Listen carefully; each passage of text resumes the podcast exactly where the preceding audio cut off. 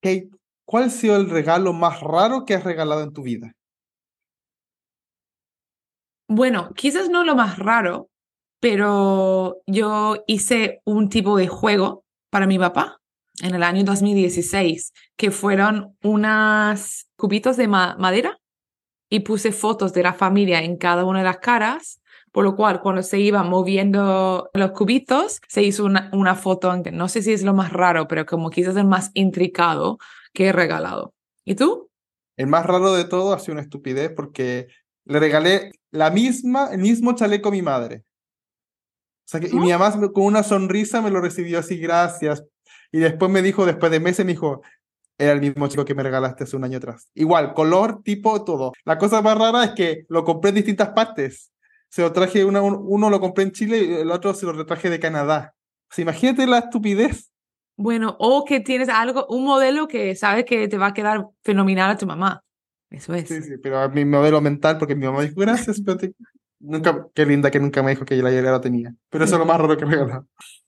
Y esto se vincula con regalos raros, no tan raros, pero nos vamos al siglo XVI, porque el objeto de hoy es una vestidura de oro que regaló el emperador Carlos V a su hermano Fernando en 1524, ¿cierto? Entonces, bienvenidos a... Las cosas tienen vida.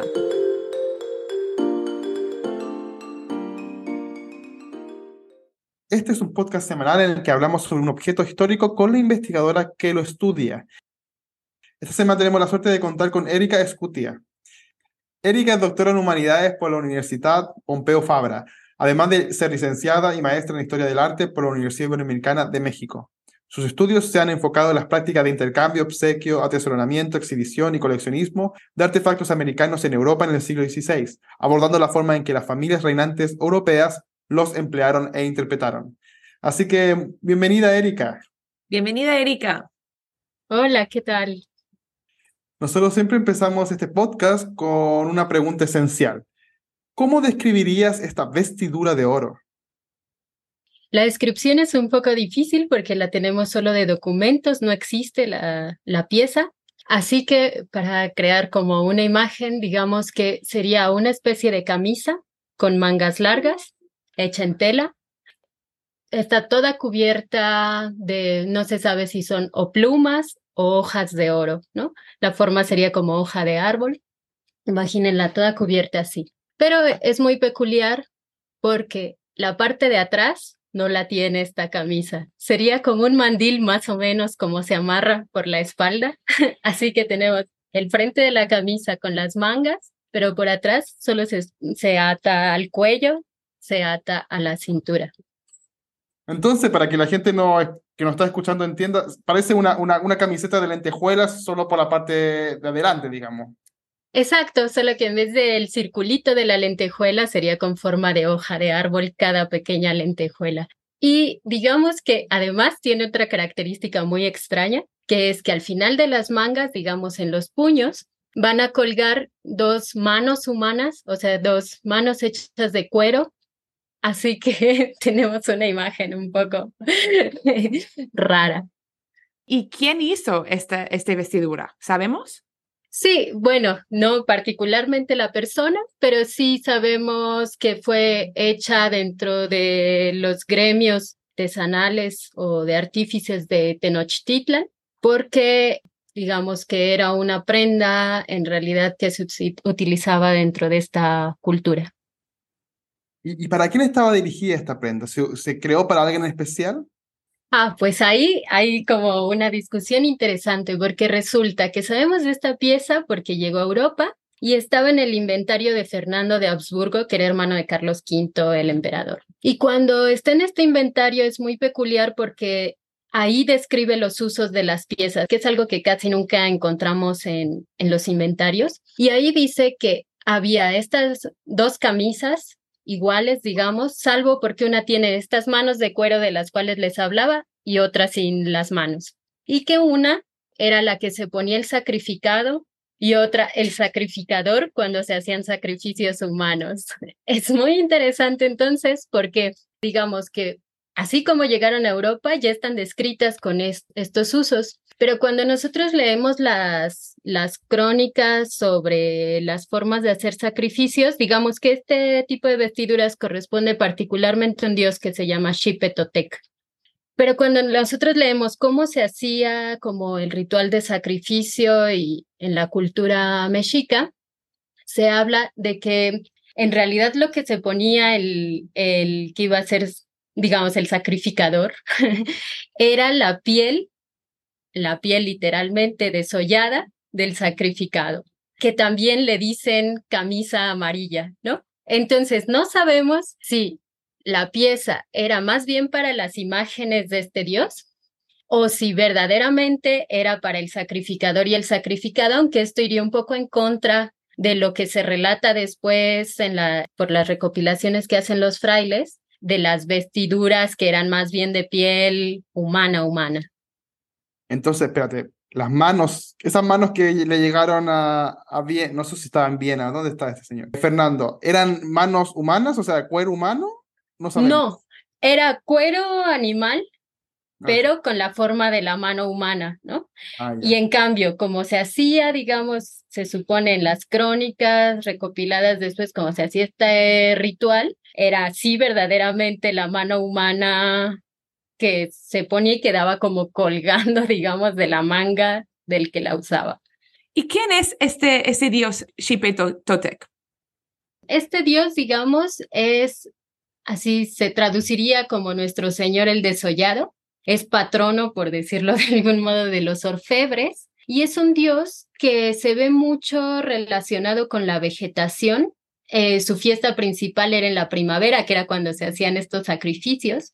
Y la piel, digamos, sería como, o este cambio de piel sería en realidad algo metafórico sobre la regeneración de la vegetación. Entonces a él se le pedía mucho el nacimiento de, de vegetación nueva, el inicio de las lluvias e incluso la sangre que corría, digamos, en esas fiestas era simbólica de cómo el agua riega la tierra. Entonces, digamos que sería un dios asociado, por un lado, a lo solar, al este, a lo amarillo, a lo dorado, a la agricultura, a lo masculino, y que era como fundamental si nosotros pensamos que se trataba de sociedades agrícolas para como seguir el ciclo natural. ¿Y, cómo llegaron esa par de, camisetas o vestidura a, a Fernando? Ay, pues es una historia así de años, digamos. Todo empieza en, el en 1521 con la caída de Tenochtitlán, que bueno, es famosa, digamos, porque se hace el sitio de Tenochtitlán, está la guerra y después se hace un saqueo, ¿no? que normalmente era una práctica como de botín de guerra y se entrega el quinto real al emperador. Este quinto real se demanda al año siguiente, en 1522, y en el, digamos que eran riquezas enormes, nunca vistas, y en el camino, digamos, cuando están por llegar a las costas de Portugal, una flota francesa asalta estas naves y se queda con casi todo el botín de Tenochtitlan. De estas 12 cajas, eh, un cronista de Indias que estaba ahí justamente, eh, relata que solo se salvó una, que sí fue para el emperador Carlos V. Entonces, en esta caja vienen algunos de estos objetos preciosos donde tendríamos plumajes, se enviaron también jaguares vivos, se enviaron perlas, piedras preciosas, distintos ornamentos de oro, joyería, etcétera, ¿no? Y después Carlos V está como, no lo sé, desorbitado porque le robaron casi todo. Y de hecho es tan preciada esta carga, digamos, que él ofrece darle la mitad del, del, tesoro a quien lo recupere para la corona castellana.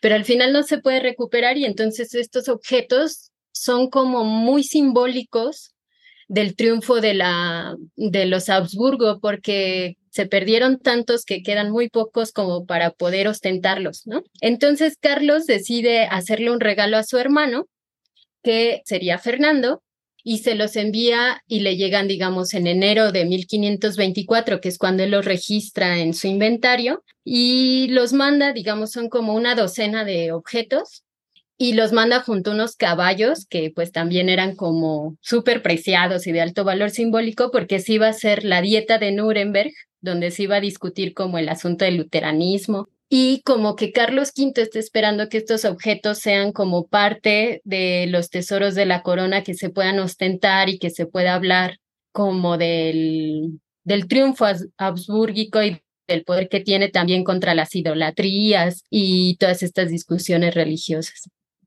Muy interesante como el recorrido, pero quisiera saber quién le dio este regalo finalmente a Carlos V, quién lo gestionó y además qué importancia tienen los regalos en esta época. Porque muchas veces pensamos solo en la conquista como una cosa violenta, de guerras, etcétera, que lo es, pero también hay una dinámica cultural que, es interesante de, velar, ¿no? Sí, claro. Digamos que el regalo en sí, quien lo gestiona, el capitán principal es Cortés, pero en realidad se ponen de acuerdo todos los capitanes porque hay como una práctica que se remonta a la antigüedad, que es como dar un, una parte o un tributo al líder de los ejércitos, ¿no? En este caso, lo que Cortés quiere decir con el regalo es que el líder de los ejércitos es Carlos V. Y más allá de pagar un impuesto, que era el quinto real, que digamos equivale como a la quinta parte de lo que saquen del botín, decide no solo mandar el quinto, que este se envía en oro, en oro puro, digamos, ya fundido, sino le dice en su tercera carta que lo que él quiere es que vean las cosas por sí mismo las cosas más preciosas que hallaron, porque dice, y que esto es muy interesante, él dice que jamás por escrito se puede dar a entender lo que son esas cosas, ¿no? Sino que necesita verlas.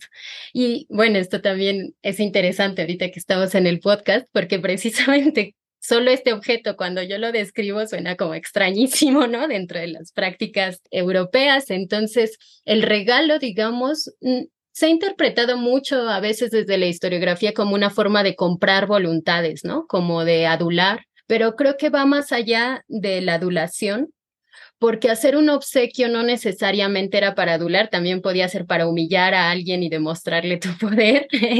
Eh, el regalo tiene que ver sobre todo con como pronunciar una parte de un pacto, como cuando yo te regalo algo y quiero un, una respuesta, ¿no? Entonces todavía hoy, cuando regalamos algo, a veces sentimos que, bueno, si me regalo algo en mi cumpleaños, yo tengo como que regalarle algo en su cumpleaños o felicitarlo, porque hay como una especie de propuesta de pacto, ¿no? De amistad, de mm, alianza, o sea, puede tener distintas intenciones, pero en este caso, digamos, el obsequio es como una muestra de reconocimiento Carlos V, que aunque él no mandaba para nada y cada particular iniciaba su propia empresa de conquista, era una forma como de congraciarse con él.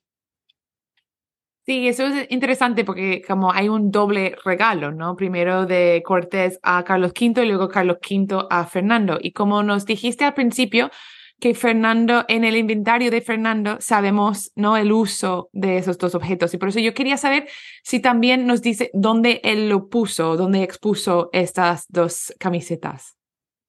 Pues mira, em, está en su partida de ornamentos. Eso lo que nos dice es que él esperaba que se sumara como a estos otros objetos que él tenía procedentes de la propia dinastía, por decir así, eh, que se consideraban más inalienables de la corona. Carlos V le escribe junto, o sea, junto con estos caballos y estos regalos, pues también llevan cartas el embajador, así, y están hablando mucho sobre cuáles serían las instrucciones que le da Carlos V a Fernando para cómo, cómo mostrarse en la dieta de Nuremberg. Y parece ser que estos objetos, incluidos los caballos, estaban como destinados a que él pudiera hacer una especie de exhibición, como se hizo con los primeros obsequios de Cortés en 1519, como para que todos vieran el dominio de los Habsburgo. Pero hay un cambio político muy interesante que es que ya no son bien vistos estas cosas de ostentación. Justo en esta coyuntura, digamos, los luteranos empiezan a hablar mucho como que los Habsburgos son muy presumidos. y entonces, como que todo esto ya no resulta como lo proyectaron y no se exhiben, sino más bien Fernando pues se los queda y se despierta en él con estos objetos, que esto también es muy interesante, un interés muy, muy genuino por conocer de Nueva España. O sea, es de las pocas personas de la época que en serio pedían entrevistas con Cortés cuando Cortés fue a Europa, se hacía de todos los libros, cartas, mapas, cosas, todo lo que podía como para dimensionar qué era este nuevo mundo, por decirlo así, y desarrolló un coleccionismo sobre objetos americanos a raíz de esto, muy, muy amplio y muy profundo, muy estudiado, muy erudito.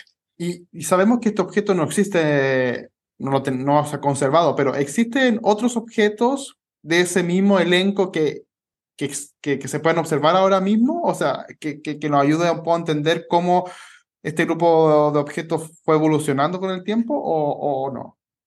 Pues mira, de los pocos objetos que quedan que precisamente yo tengo la idea que viene de este mismo encargo, aunque hay una discusión académica en torno a ello, es el que es el famoso penacho de Moctezuma digamos que más o menos este sería el tipo de objetos. Hay otros escudos por ahí también de las colecciones de Ambras, que eran escudos como rituales, digamos, no servían propiamente para la guerra, pero que están cubiertos de plumas y ahí nos daríamos una idea. Y del objeto, digamos, de esta vestidura de oro, lo que sí tenemos son representaciones en cerámica o en esculturas hechas por las mismas sociedades donde está una persona investida con esta vestidura, aunque pues obviamente está hecha en, en cerámica. ¿Y, ¿Y sabemos qué pasó a la colección de Fernando? Pues de algunas piezas sí, de otras no. Digamos que todo lo de Cortés como que hay un mito así de todo se fundió, ¿no? Pero no, en realidad mm, de lo de Fernando parece que varias cosas pasaron a su hijo que tenía, que fue como un gran coleccionista y que bueno, también hay que pensar que mucho de esto era muy frágil, ya cuando lo leemos en el inventario de Fernando, dice que ya le faltan varias hojitas o de oro, ¿no? Eh, que pensamos que son pues más bien como laminitas finas. Entonces, digamos que no son objetos hechos para durar, precisamente porque están enmarcados dentro de cierta ritualidad y tampoco para hacer estos largos viajes, para transportarse así. Entonces, por ejemplo, también de las plumas, es un material muy, muy delicado, muy difícil de conservar más allá de, de algunos años. Si vemos también inventarios de Carlos V, por ejemplo, él tenía, este es muy particular porque dice que tenía un abanico de plumas y lo almacenaron en Simancas y que le había caído un rayo y que le faltaban muchas plumas, ¿no? O hay otras de estas camisas que tenían como mm, pechos femeninos que se las regala en vez de a Fernando a su tía Margarita de Austria. Y ella los tuvo en su biblioteca exhibidas y pasaron por herencia a sus siguientes sucesoras, todas mujeres que estuvieron en Bélgica. Entonces, digamos que podemos seguirle la pista, pero también hay que pensar que son objetos difíciles de durar a lo largo del tiempo. ¿Y cómo ha sido este ejercicio de trabajar con objetos perdidos? Porque muchas veces nosotros como historiadores tenemos una fuente, nos imaginamos, pero otra cosa es intentar comprender un objeto en tres dimensiones, digamos. Sí, pues mucho es un ejercicio comparativo y como dices, imaginativo, ¿no? Porque por un lado hay que entender muy bien el lenguaje del inventario. Por ejemplo, cuando nosotros leemos el inventario de Fernando, esta camisa le dice coselete, ¿no? Que ya es una palabra como que eso que es. y después, si yo lo comparo con el inventario de Cortés, porque ellos también tienen una lista de lo que mandan, ¿no? Eh, cuando llega a puerto, pero es mucho menos como más parca, menos descriptiva, pues ahí entonces yo lo identifico con otra palabra, ¿no? Y cada uno, cada inventario, que esto es lo que me permite como hacerme una mejor imagen, va dando otros detallitos. Por ejemplo, en el de Cortés, dice que además de las mangas, dice, tiene una sacrificadura y uno en el pecho. Y dice, ¿qué cosa es una sacrificadura en el pecho? ¿No? Entonces, con esta pista de las manos que cuelgan y la sacrificadura en el pecho, pues yo puedo ver en los códices eh, mesoamericanos que Dios está siendo representada así, digo, ah, bueno, es Shipe, y entiendo que es la sacrificadura en los pechos porque tiene una especie de costura horizontal sobre el pecho que representa que ya le sacaron el corazón y que después se desolla al personaje sacrificado, ¿no? Entonces, a partir de estas representaciones ya gráficas, yo puedo después enlazar con objetos como estos que les comentaba de cerámica, donde se está vistiendo esta camisa y todo coincide porque dice, bueno, se amarra de atrás con unos cueros, tiene las manos colgando así, y entonces yo puedo como darle forma a mi imaginación, que en principio es muy dispersa, ¿no? Y hay otros objetos que, siendo sincera, no puedo hacer estas, estas relaciones, ¿no? Porque no he encontrado qué quiere decir muy bien con lo que se está expresando, o a veces porque es como muy laxa la descripción, ¿no? Por ejemplo, decir un sombrero de plumas. Bueno, o sea, un sombrero de plumas se puede imaginar de mil formas y no es posible hacer todas estas conexiones como más precisas. Y ahora vamos a hacer una pregunta trampa que hacemos con todos nuestros invitados. Si tú pudieras preguntar algo a esta vestidura y te contestaría, ¿qué sería? ¿Quién lo vistió? Para mí es como muy interesante pensar, he estado estudiando como en estos últimos meses una idea o un término que es Ixiptla, ¿no? Ixiptla es en náhuatl y tiene la misma raíz que Xipe Totec, ¿no? Xipe significa el desollado nuestro Señor. y el Ixiptla, digamos, es un término mucho más amplio que se aplicaba a todas las imágenes en la cual se pensaba que toda imagen no era como una representación, sino más bien que encarnaba al Dios cuando esa prenda era usada. Es decir, que si yo me pusiera esa camisa, yo no sería un representante de ese Dios en la tierra, sino sería más bien esa deidad hecha cuerpo, y ese proceso para mí es muy interesante porque tenemos muy poca información, por ejemplo, sobre cómo se elegía o qué cualidades, qué características debían tener esas personas que usaban esos objetos, ¿no? Porque no era cualquiera y sí tenemos algunas directrices más generales, pero es muy interesante que en, la, en el pensamiento mexica un humano pueda hacerse Dios al poner esa ropa, ¿no? Porque no es como tal vez lo pensamos en otro tipo de dioses del politeísmo, del paganismo, donde el dios siempre fue Dios, sino poder tener una especie de encarnación de la deidad en ti al usar esas prendas, creo que le da como otro sentido a la pieza que va más allá de como nosotros pensamos, pues ponernos una ropa para un ritual, sino que verdaderamente está como implicada en lo sagrado y eso a mí me causa mucho enigma, mucho interés, muchos pensamientos. Bueno, pensamos que Carlos V tal vez no sabía esta interpretación y por eso la regaló. si, le hubieran dicho que se transformaba en Dios, tal vez se lo hubiera puesto a él y no se lo hubiera dado a su hermano. Sí, es, es interesante cómo ya queda como desprovista de esta verdadera concepción de la imagen y cuando llega pues se resume a que hay un sacrificado y un sacrificador, pero se entiende como muy superficialmente incluso el tema del sacrificio como las implicaciones que puede tener para esa sociedad, porque se está viendo desde otra perspectiva religiosa y cultural, ¿no? Y, para finalizar esta, esta entrevista, ¿nos podría recomendar alguna referencia bibliográfica para seguir aprendiendo sobre esta vestidura o otros objetos que fueron parte del botín de Tenochtitlan? Pues digamos que ah, si fuera de mi bibliografía de lo que he producido, les recomendaría mi tesis. Mi tesis doctoral es sobre este y muchísimos otros objetos que llegaron a Europa y cómo llegaron y por qué de toda América, que se llama Poseer e Inventar los objetos y la interpretación de las prácticas estéticas americanas en las casas reales europeas. Sé que es un nombre larguísimo, pero es una tesis. La Universidad es Pompeu Fabra, es de 2021 y pueden descargarla gratuitamente. Después creo que pues puede haber mucha bibliografía, sobre todo sobre coleccionismo americano, que nos habla mucho de este cambio como de espacio de los objetos precolombinos o prehispánicos, según el área geográfica, hacia Europa. Perfecto, muchas gracias. Y debo decir que en este, en este episodio nadie fue sacrificado, así que alerta para todos aquí nos están escuchando. Muchas gracias, Erika. Muchas gracias, Erika. Gracias, gracias a ustedes. José, después de esta conversación con Erika, ¿qué has aprendido? Como una vez más pensando cómo estos distintos objetos tienen vida, cómo estos objetos van transitando en distintos como mundos culturales que dan, distintas, que dan distintas interpretaciones, desde el sacrificio hasta un, algo, algo a lo mejor mucho más ornamental, eh, eh, cómo van traspasando también distintos territorios, desde México a España, de España a, los territorios alemanes. Eh, es súper interesante como, como el viaje, ¿cierto? Que son objetos que, son que están en, constante, en constante viaje, pero que en algún momento lamentablemente los perdemos, ¿cierto?